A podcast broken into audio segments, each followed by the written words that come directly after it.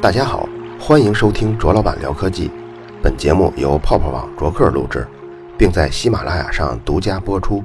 想收听往期内容，可以下载喜马拉雅 APP，搜索“卓老板聊科技”并收藏。也可以关注同名的微博和微信公众号，在那里还有我制作的其他精彩节目。有这么个统计，全国上班族平均上班的距离是九点一八公里，北京是最远的，十九点二公里。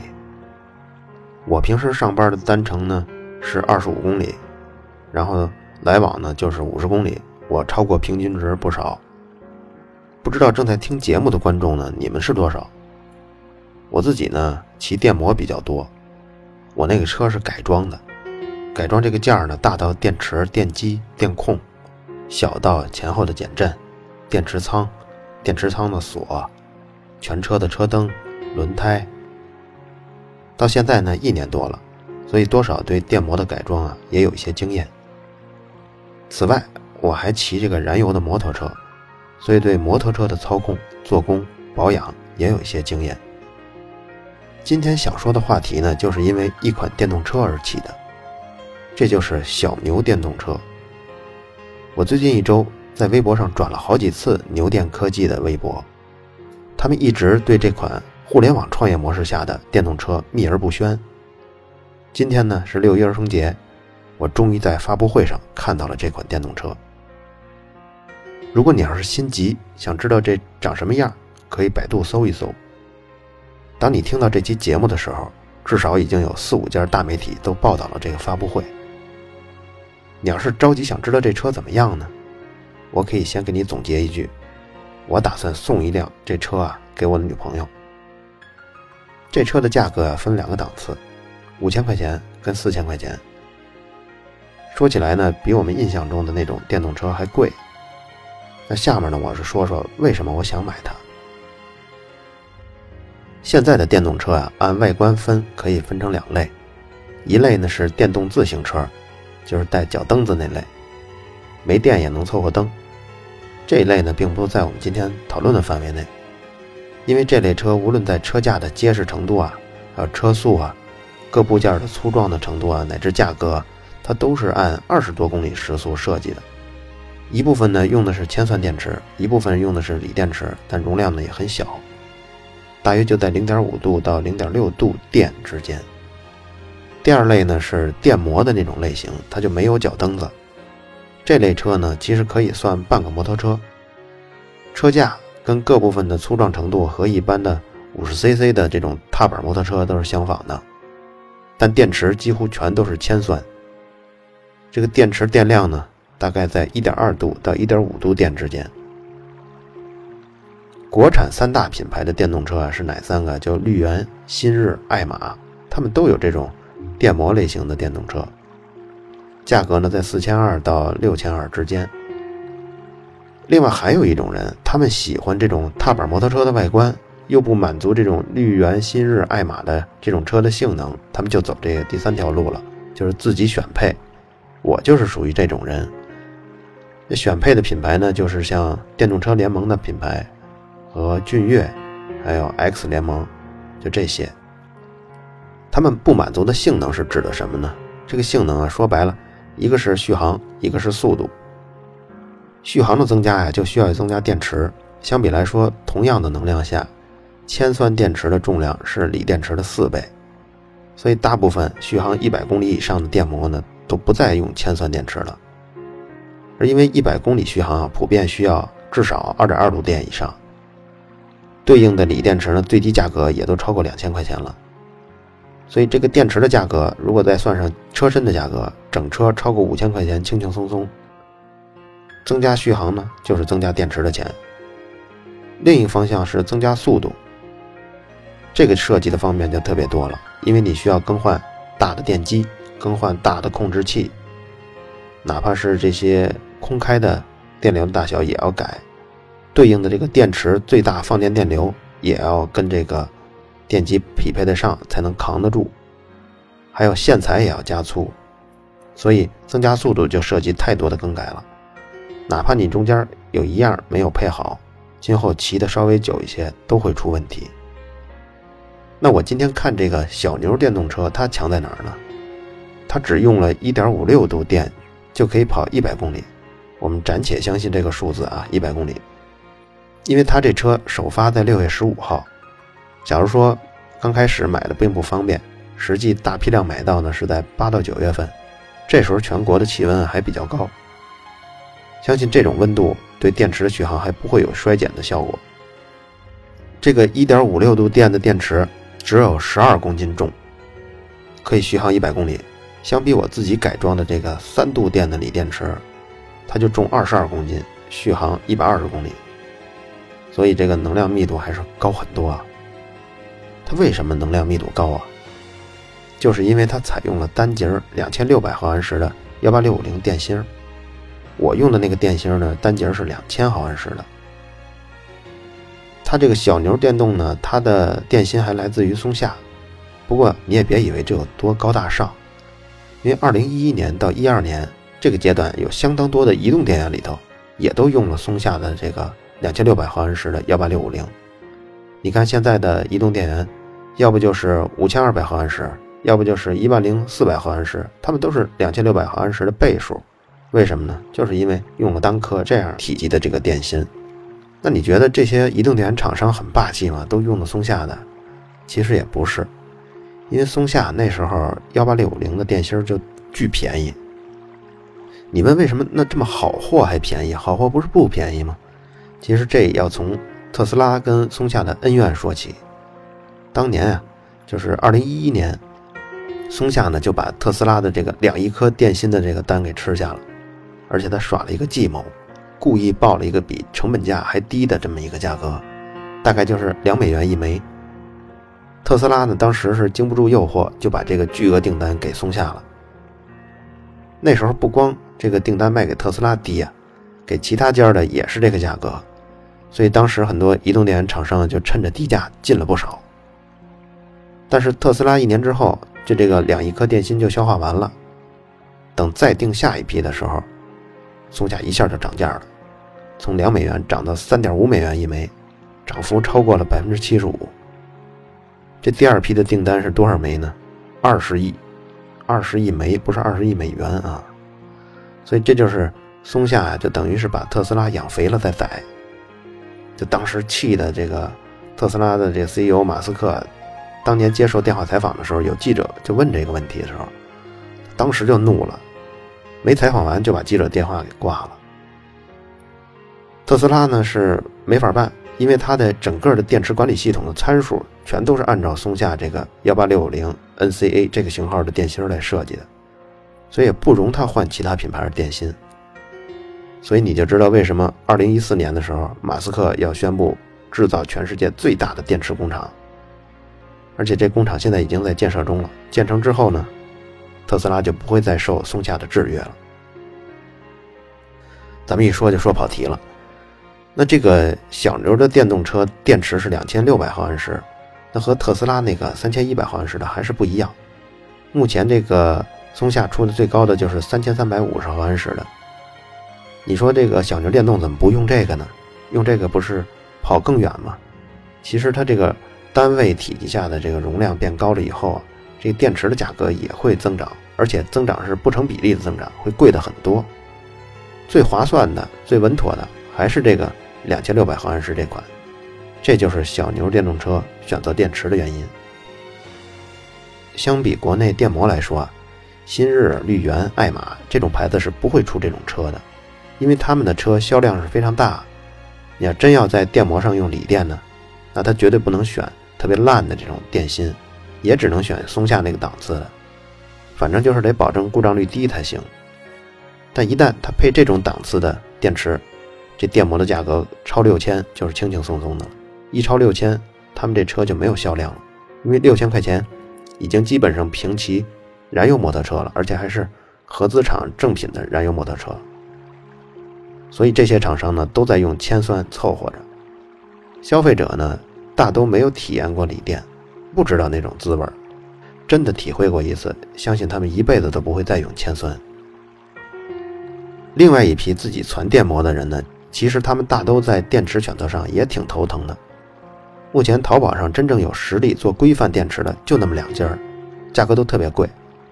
比如我那个三度电电池的这个价格就是五千二百元，到现在循环了一百四十次，因为我比较会保养它呀，所以到现在为止容量没有任何的衰减。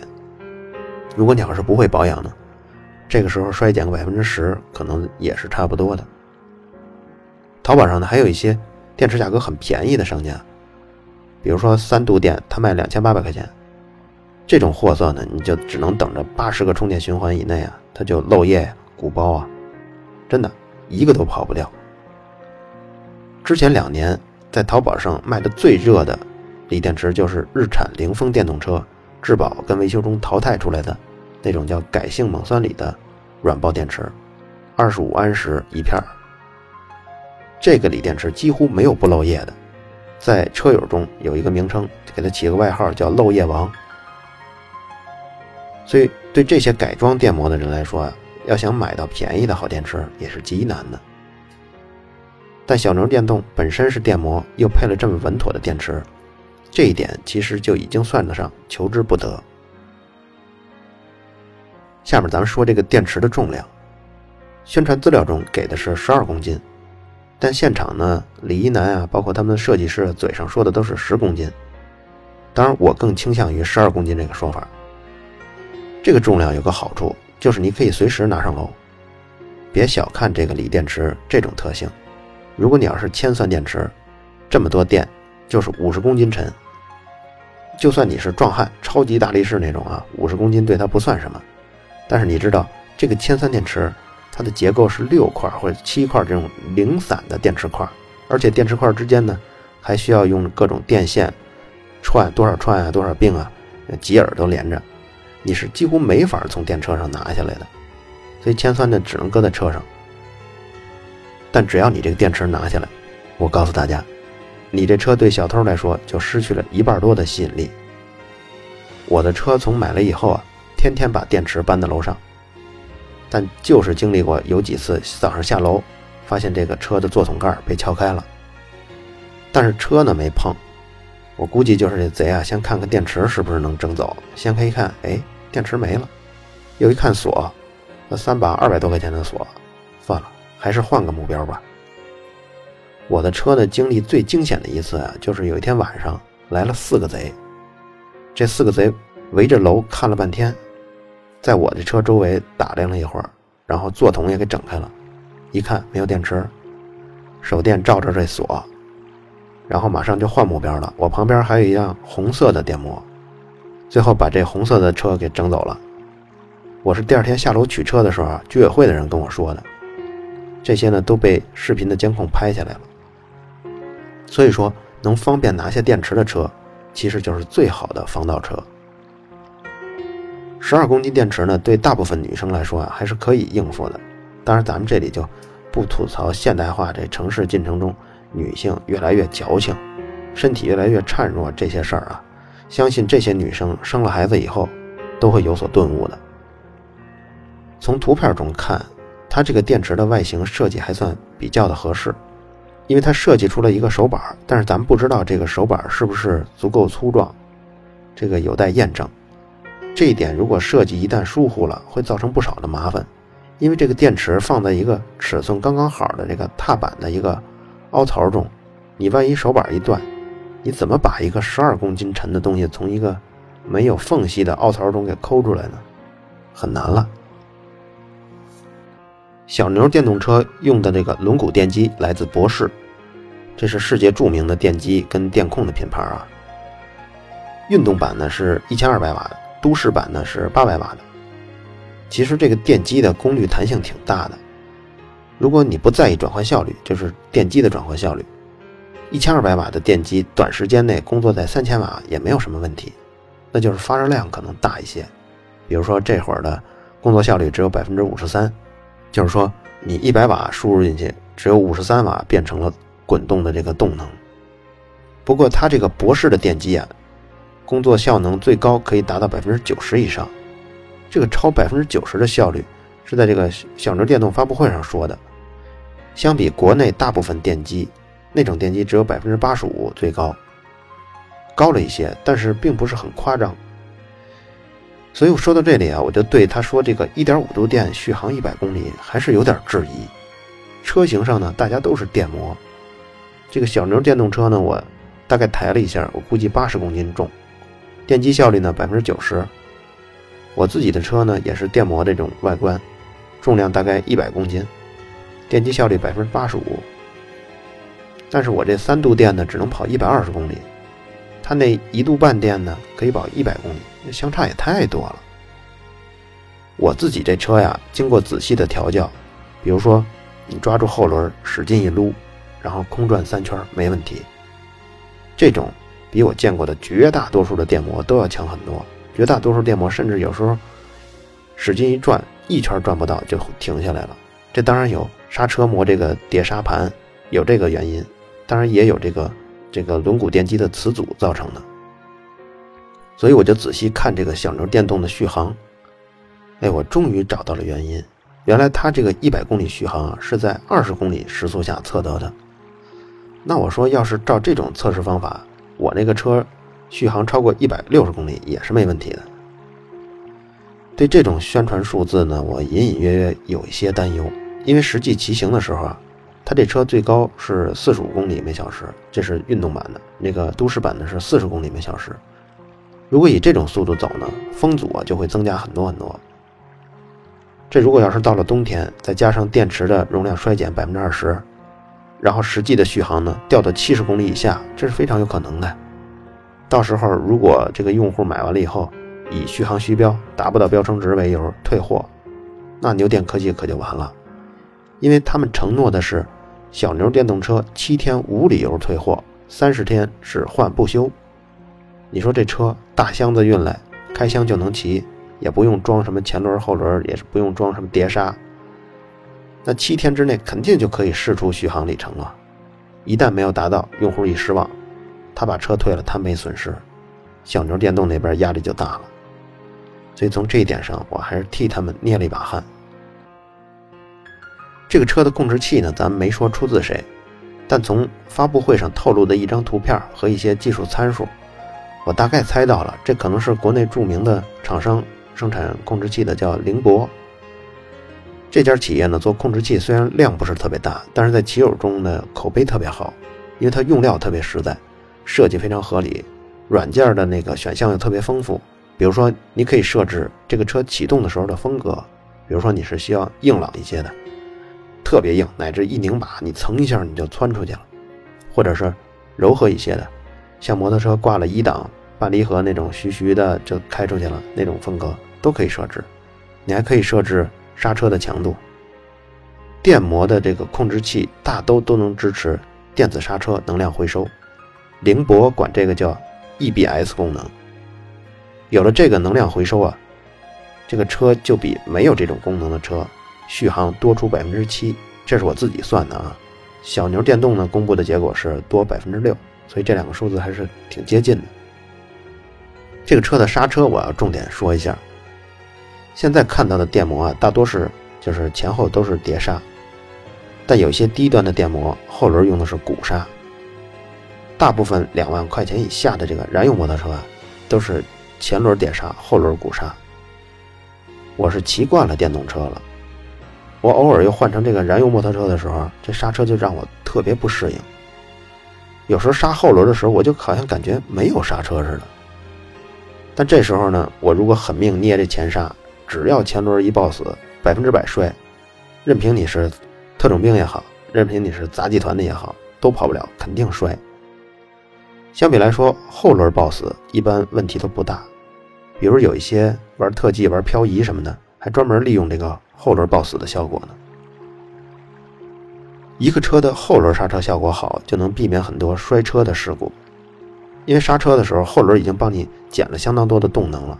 如果不够呢，你再稍微配合一点前刹，这样你就不会被迫把前刹捏死，这样车能停住。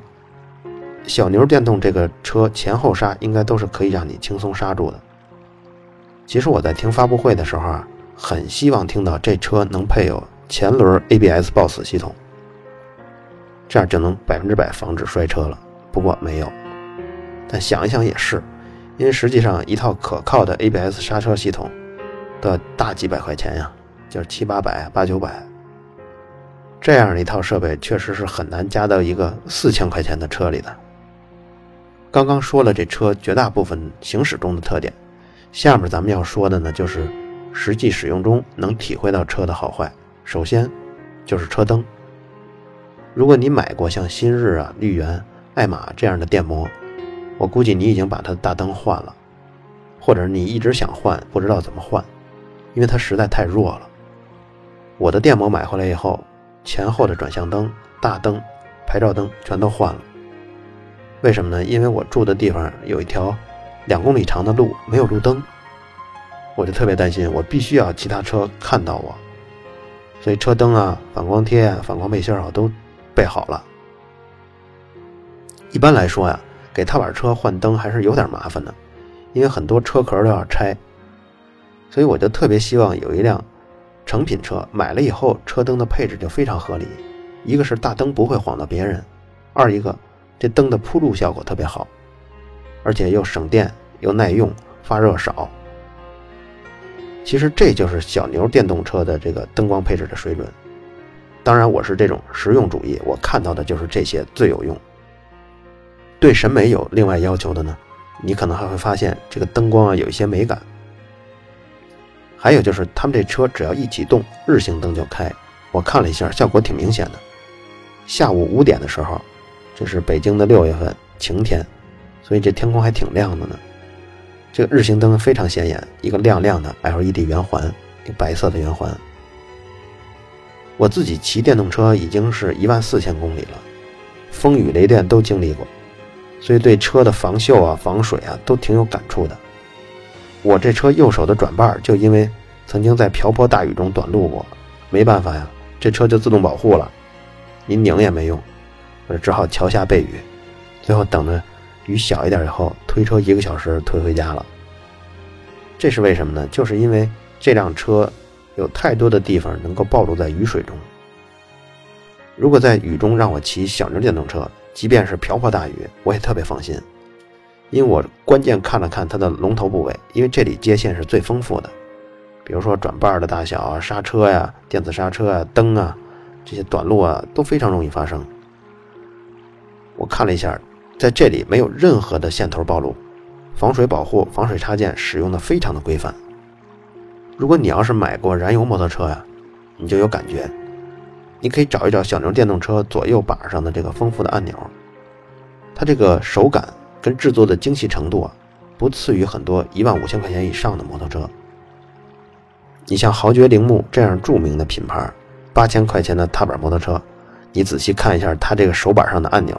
那做工简直就没法跟小牛电动比。原来我们做过一期电动车防盗的选题，感兴趣的听众可以搜一搜这往期节目。小牛电动车呢，在防盗上也做了一个，就是集成了 GPS 报警。这样呢，你就能定位跟踪你的这个小牛电动车。一般来说，电动车不太方便装这个功能，反而是摩托车更方便，因为很多人这个电动车把电池拿上去。充电的时候，这个 GPS 就没人供电了。一没有人供电呢，它就不工作了。贼要是这时候把你的车架走或者抬上车，那你即使装了 GPS 防盗装置也没用。不过小牛电动车呢，它就好，它设置了两组电池。这个主电池拿走之后呢，给 GPS 的电池啊还可以正常工作二十小时。当你把这主电池再装上的时候呢，电池又会给这 GPS 电池充电，这样。你就是全天候的七乘以二十四小时的，你这个车随时随地都可以享受 GPS 跟踪定位。你别小看这功能啊，你可以搜搜，单单一个实现 GPS 报警的机车游侠一套就五百多块钱呢，然后每年还有服务费一百多块钱。这服务费是怎么回事呢？就是说，假如说你这车被人挪了，然后被报警器判断为是盗抢行为。那这时候报警器就会给你的手机打电话，或者是发短信，看你是怎么设的了。但这个功能呢是需要交年费的，小牛电动呢也是如此，不过他们第一年是免费的。如果大概算一下这个价格，小牛电动车的电池，加上电池配套的充放电保护板，再加上这个外壳，一千八百块钱。小牛电动车这个车身的精良做工呢，LED 灯呢，加一起两千七百块钱。这个报警呢，GPS 报警锁五百块钱，这一加，其实正好五千块钱。但你要手里攥着五千块钱，想自己配成一个小牛电动车这种水准的车呢，难度确实太大了。别忘了，它在配置这么全的情况下，它还留了一个十九升的座桶给你呢。这个座桶里面装一个全盔，还可以装点水，这都可以。当然，如果是我，我可能想法把这座桶啊改成一个。电池仓我就用双电池，这样我带三度电，我激烈驾驶一百六十公里，我就觉得会比留出一个十九升的座桶空间爽。我呢在车后面装一个后备箱，我后备箱里装东西。最后呢，我给小牛电动泼泼冷水。从这几年我关注摩托车的情况看啊，就算是经验丰富的那种摩托车厂，他们生产出的某些型号被后来的摩友称为著名的街车的型号，比如像。豪爵铃木的 EN 幺五零，本田的那个著名的踏板嘉裕电喷嘉裕，还有雅马哈的天剑，这些系列，他们在当初设计第一版的时候都有各种问题。他们之所以这些型号后来著名了，是在后续版本中不断修改了各种设计上的不合理。新车型出现之后啊，工厂再怎么测，也没有实际用户跑几万公里行驶得出的这些经验全面。所以小牛电动一样不会逃离这个规律，前几批用户注定会在前两千公里内发现各种不合理的设计，比如说，这个车的电池在踏板处，这电池是不是能经得住长期的颠簸？要不要单独为电池增加这个减震的一些设施呢？或者说这车后碟刹的碟刹孔是不是太小了？很多大的碟刹锁都锁不上。这个后轮的轮毂电机要不要改成十二寸的镂空型的轮毂电机？这样你就可以用大链条把这个后轮跟固定物锁在一起了。另外一个对小牛电动的威胁就是各地禁电禁摩的这种政策，还有国家对电动自行车国家规范的这种限制。虽然他在发布会中对这个法律法规这方面避而不谈，但是你这个电动车出了事故以后。交警还是要对你这个电动车的责任进行认定的。综合这些，我还是相信李一男带队的牛电科技生产的小牛电动车会在后续完善各种型号。希望一年后我给女朋友买这个小牛电动车时，它已经成了成熟的街车。好了，以上就是本期卓老板聊科技，在同名的微博和微信公众号历史消息中。还有其他更精彩的内容，期待您的关注。